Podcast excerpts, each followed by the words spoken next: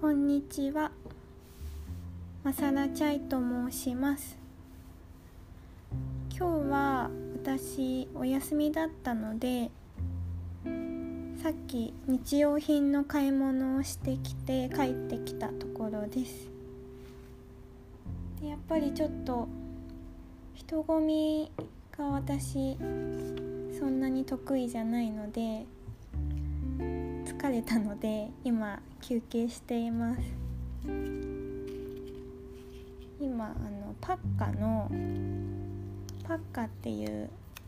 紅茶とかのブランドなんですけどハーブティーかな？ハーブティーのブランドでパッカっていうブランドがあるんですけどそこのそれのレモンジンジャーマヌカハニーっていうハーブティーも飲んでてす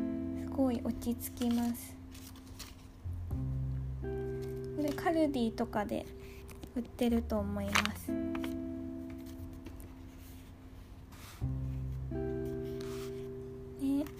で今日は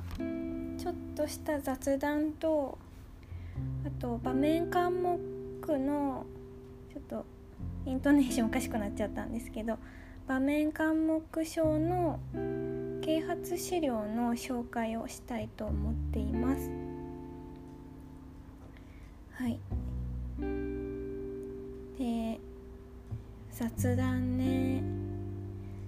なんか今日は新年の抱負について喋りたいなと思ってて私昨年の7月末ぐらいに結婚して今旦那さんと2人暮らしなんですけどなんかねやっぱりお互いに働いててかつお互い忙しいんですよね。っていう状態になると家がね散らかっちゃうんですよね結構。でなんか散らかってると暮らしにくいなって思うのですごい掃除とか整理整頓とかしたいんですけどなんせねちょっと時間がないっていうのがありますね。なんかやっぱり睡眠時間とか優先しちゃってもう今日も12時ぐらいに起きたんですよ。もうそれまで全然気づかなくて。目覚ましも9時ぐらいにかけたつもりだったんですけど12時に起きて。でそこからなんか洗濯物したり皿洗いとかしたりしてたらもうあっという間に夕方みたいな感じになっちゃってで今日はねちょっと整理整頓したかったのでセリアで整理整頓系の収納グッズを買いました。なんか結構ダイニンテーブルの上がたくさん物がありすぎるんですよね。まあすぐ好きなものが目の前にあるっていうのはいいんですけど。そう。なので机の上をちょっと整理したいなと思います。うちの 1LDK なのでデスクとかがないんですよね。だからもう掛け物するのもダイニングテーブルだし食べ物とか食べたりするのももちろんダイニングテーブルだし。そうするとやっぱりデスク周りに置いてあるようなものが机ダイニングの上にあったりもちろんダイニングにご飯食べる時に必要なものがダイニングの上にあったりしてなんかごちゃごちゃしちゃってるので。でね今年の抱負は私ねあの整理整頓とか掃除って苦手なんですよね。その正解がない正解がないのは当たり前なんですけどなんかゴールがないじゃないですか。これが正解っていうゴールがないしなんか皿洗いとかだったらゴールがあるじゃないですか。もう目の前にあるお皿を片付けるっていうゴールがあるけどなんか整理整頓とか掃除ってもうキリがなくてなんかどんどん気になる部分が出てきちゃうんですよね。だからあんまり得意じゃないんですけどでそういう整理整頓とか掃除を今年はもう率先してやりたいなと思っててでそういう時になんかやっぱり指標となるものが欲しいなと思ってで今年はねなんか整理収納アドバイザーって知ってますかね皆さん。整理収納アドバイザーなんか意外とモデルさんとかでも持ってたりする人が多かったりするんですけど芸能人の方とかも結構持ってる人多いんですけどなんか整理収納アドバイザーっていう資格を取ってちょっと自信をつけて整理整頓とか掃除とかちょっと主婦らしいことを得意にしていきたいなと思っています。あとはねその私働き方をすごく今見直したいなと思っていてでね私今仕事が接客業なんですけどもちろん土日はお仕事でシフト制なんですね大体。で旦那さんは通のメーカーの営業をやってるのでもうカレンダー通りの生活を送ってるんですけどなんかやっぱりお休みが違うっていうこととかあとなんだろうな朝から晩まで働いてお互いにね会える時間が少ないんですよね。土日も一緒にいれないし朝旦那さんは早い。私は割と朝遅いみたいな感じなので一緒に時間を過ごすことがあまりできていなくてなんかそれがなんかずっと続くって思ったらちょっと悲しいなって思ってしまってでやっぱり私生活の方が大事じゃないですか。仕事よりも。仕事って私生活を回すためにあるものだと思うのでだからそうなるとちょっと働き方を考えようかなと思っています、まあ、その働き方っていうのは転職も含めてなんですけど。はい。で最近そんなことを思っています。はい。じゃあ今年の抱負はこの辺にして。場面科目の啓発資料のご紹介をしていきたいと思います。えっとですね前回もお話ししたんですけど科目ネットという場面科目書について正しく理解してもらうための活動をしている団体があってちらのホームページに載っている啓発資料のご紹介をしたいと思います。ちょっとお待ちください。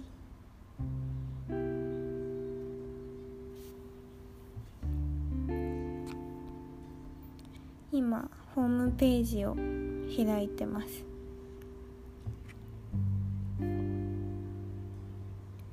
で場面項目の「子どもの気持ちを知ってください」っていうタイトルでお送りしたいと思います。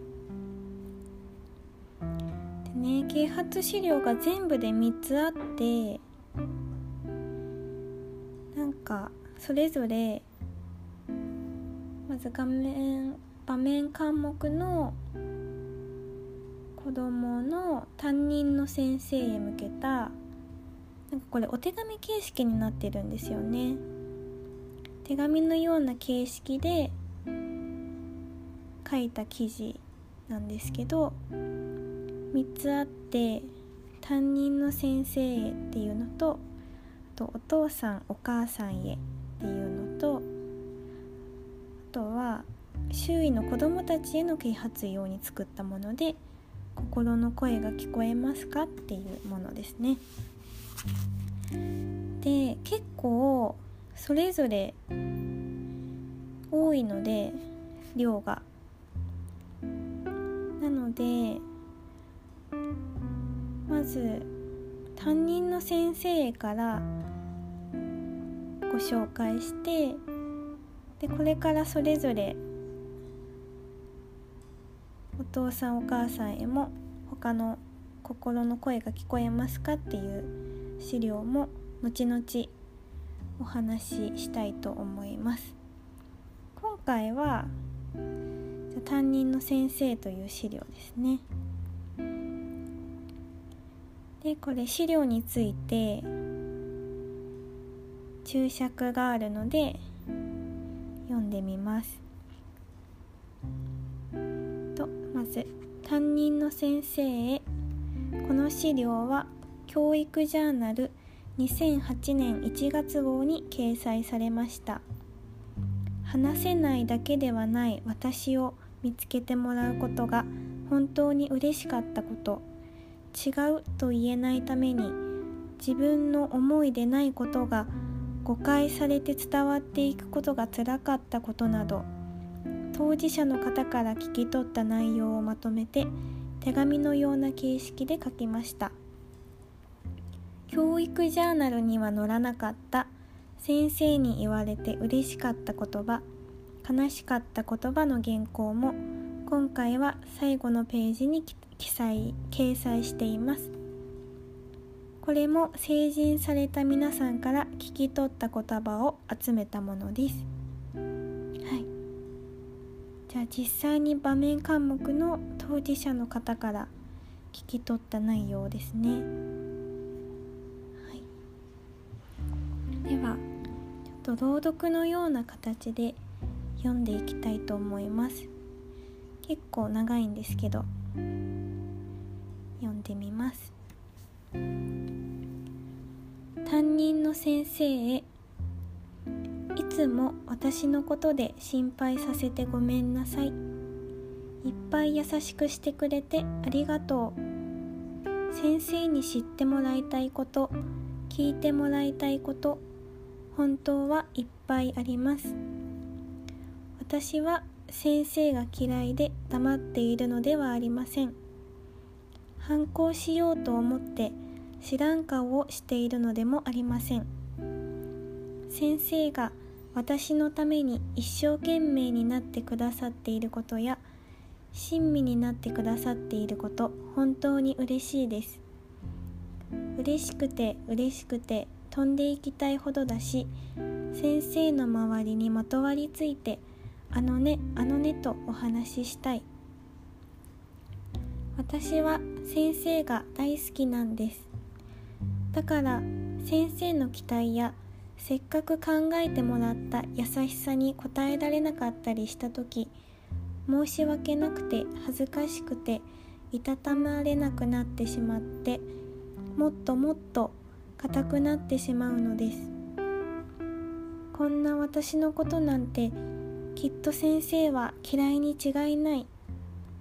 私なんていなければいいと思っているに違いない。そんな思いがぐるぐると頭を駆け巡って優しく話しかけてくださる先生の声を聞きながら自分の情けなさに顔を上げることができない時があるのです。髪を伸ばして顔を隠しているのも先生の顔が見たくないのではなくて何もできない自分を見られたくないからなのです。私が嫌いなのは先生ではなく自分です。拒否しているのも自分なんです。私は話さないのではなくて話せないのです。どうして？と問われても私にもわからないけれど嫌だからではなくて楽しくても嬉しくても話せないんです。わからないけれど今は迷路の中にいるような気持ちです。いつか大人になったら私の今の私の気持ちのパズルが解けるのでしょうか。わからないけれど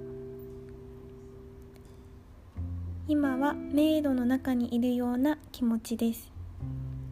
楽しくてにっこり悲しくてしょんぼり。そんな風にちゃんとつながっていなきゃいけないはずの暗号がこんがらがって悲しいのに微笑んでいたり楽しいのに顔が上げられなかったり私はとてもちぐはぐな状態です。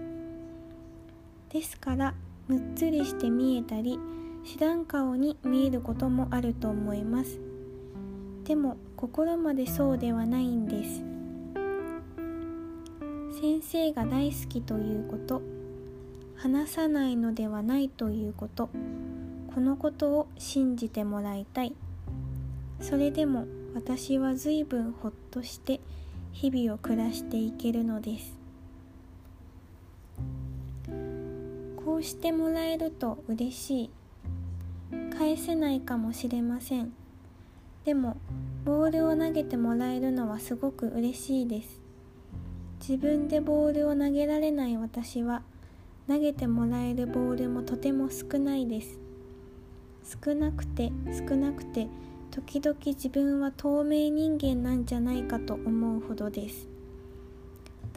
誰の目にも映らない透明人間。苦しい時はいっそそうなってしまいたいと思うこともあります。でも本当は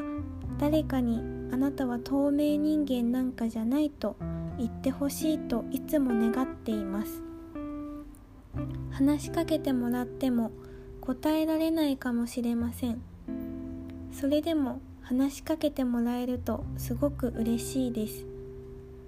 こんなことがあったよ。こんなことを思ったよ。先生のそんなお話を聞いているだけでとても楽しいです。先生の中で私は透明人間じゃないんだってほっとします。面白いことを聞くと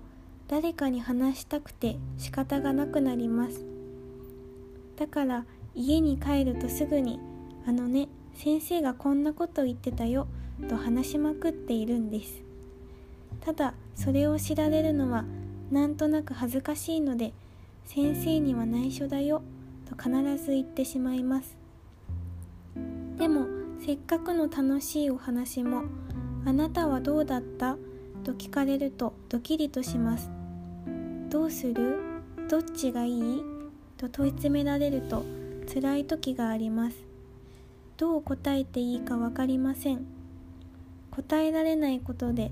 先生をがっかりさせてしまうだろうと焦っています。たくさん投げてもらったボールをエネルギーに自分が投げ返していける元気を充電中です。今はでっかいパスはできないかもしれません。でも胸の中で「うーん私ならこうだな」と思っていたりこうすればいいのにと叫んでいたり投げてもらったボールでちゃんと思いは動いています。はい。ちょっと結構これ長いのでここで一旦切ろうと思います。すごいね。長いですね。意外と。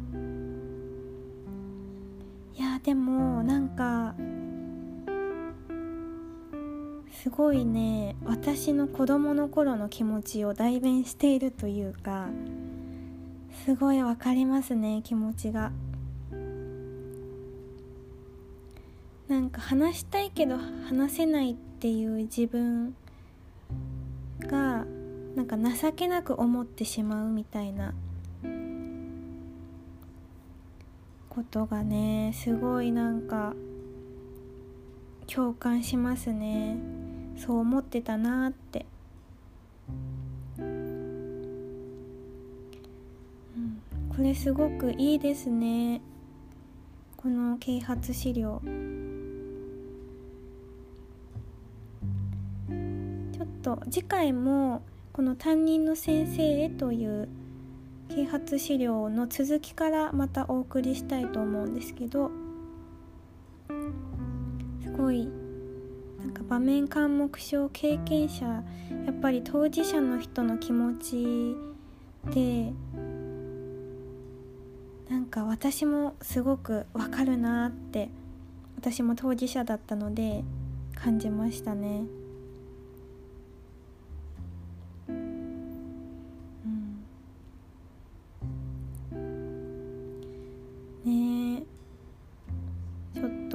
いろいろ読みながら考えてしまいましたね。はい。じゃあ今日はここまでだったんですけどまた次回はこの続きからまたお送りしたいと思います。でまた少し雑談も入るかと思うんですけど聞いていただけたら嬉しいです。